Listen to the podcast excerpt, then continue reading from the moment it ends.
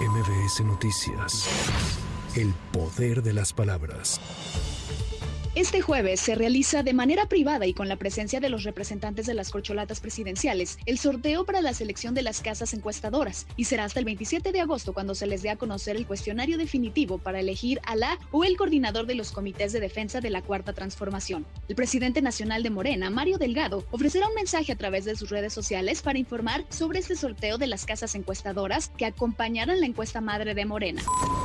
Está por arrancar en Durango el primero de cinco foros regionales en el marco del proceso para la definición de la persona que encabezará la construcción del Frente Amplio por México. Xochil Gálvez, Beatriz Paredes y Santiago Krill son los tres aspirantes presidenciales, finalistas del proceso interno, que participarán en este ejercicio que será moderado por nuestro compañero periodista Juan Manuel Jiménez, así como por la abogada Ana Lucía Medina. En este foro se abordarán los temas de seguridad y justicia, sistema anticorrupción y combate a la impunidad, derechos para una vida digna, inclusión, ventajas de residir en la frontera y El huracán Hillary, que ya alcanzó la categoría 3, continúa desplazándose por el Pacífico y se enfila hacia la península de Baja California para impactar el domingo por la mañana en Punta Eugenia, la isla de Natividad y la isla Cedros. Alejandra Méndez, coordinadora del Servicio Meteorológico Nacional, informó que este ciclón tropical podría tener un segundo impacto entre Ensenada y Playa Rosarito el domingo por la noche. Asimismo, se prevé que en las próximas horas alcance la categoría 4. Para el día sábado, Hillary continuará como un huracán de categoría 4, con un diámetro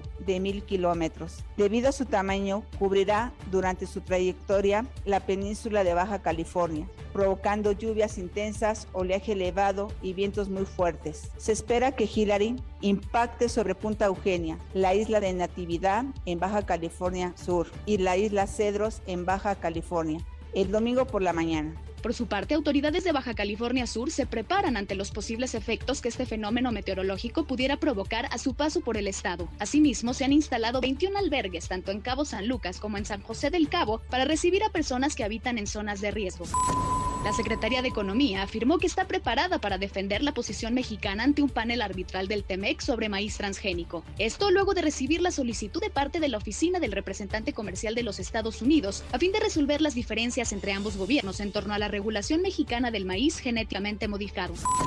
Leticia Ramírez, secretaria de Educación Pública, informó que hasta el momento la dependencia no ha sido notificada sobre la controversia constitucional que interpuso la Consejería Jurídica de Coahuila en contra de los libros de texto. Para MBS Noticias, Tamara Moreno. MBS Noticias. El poder de las palabras.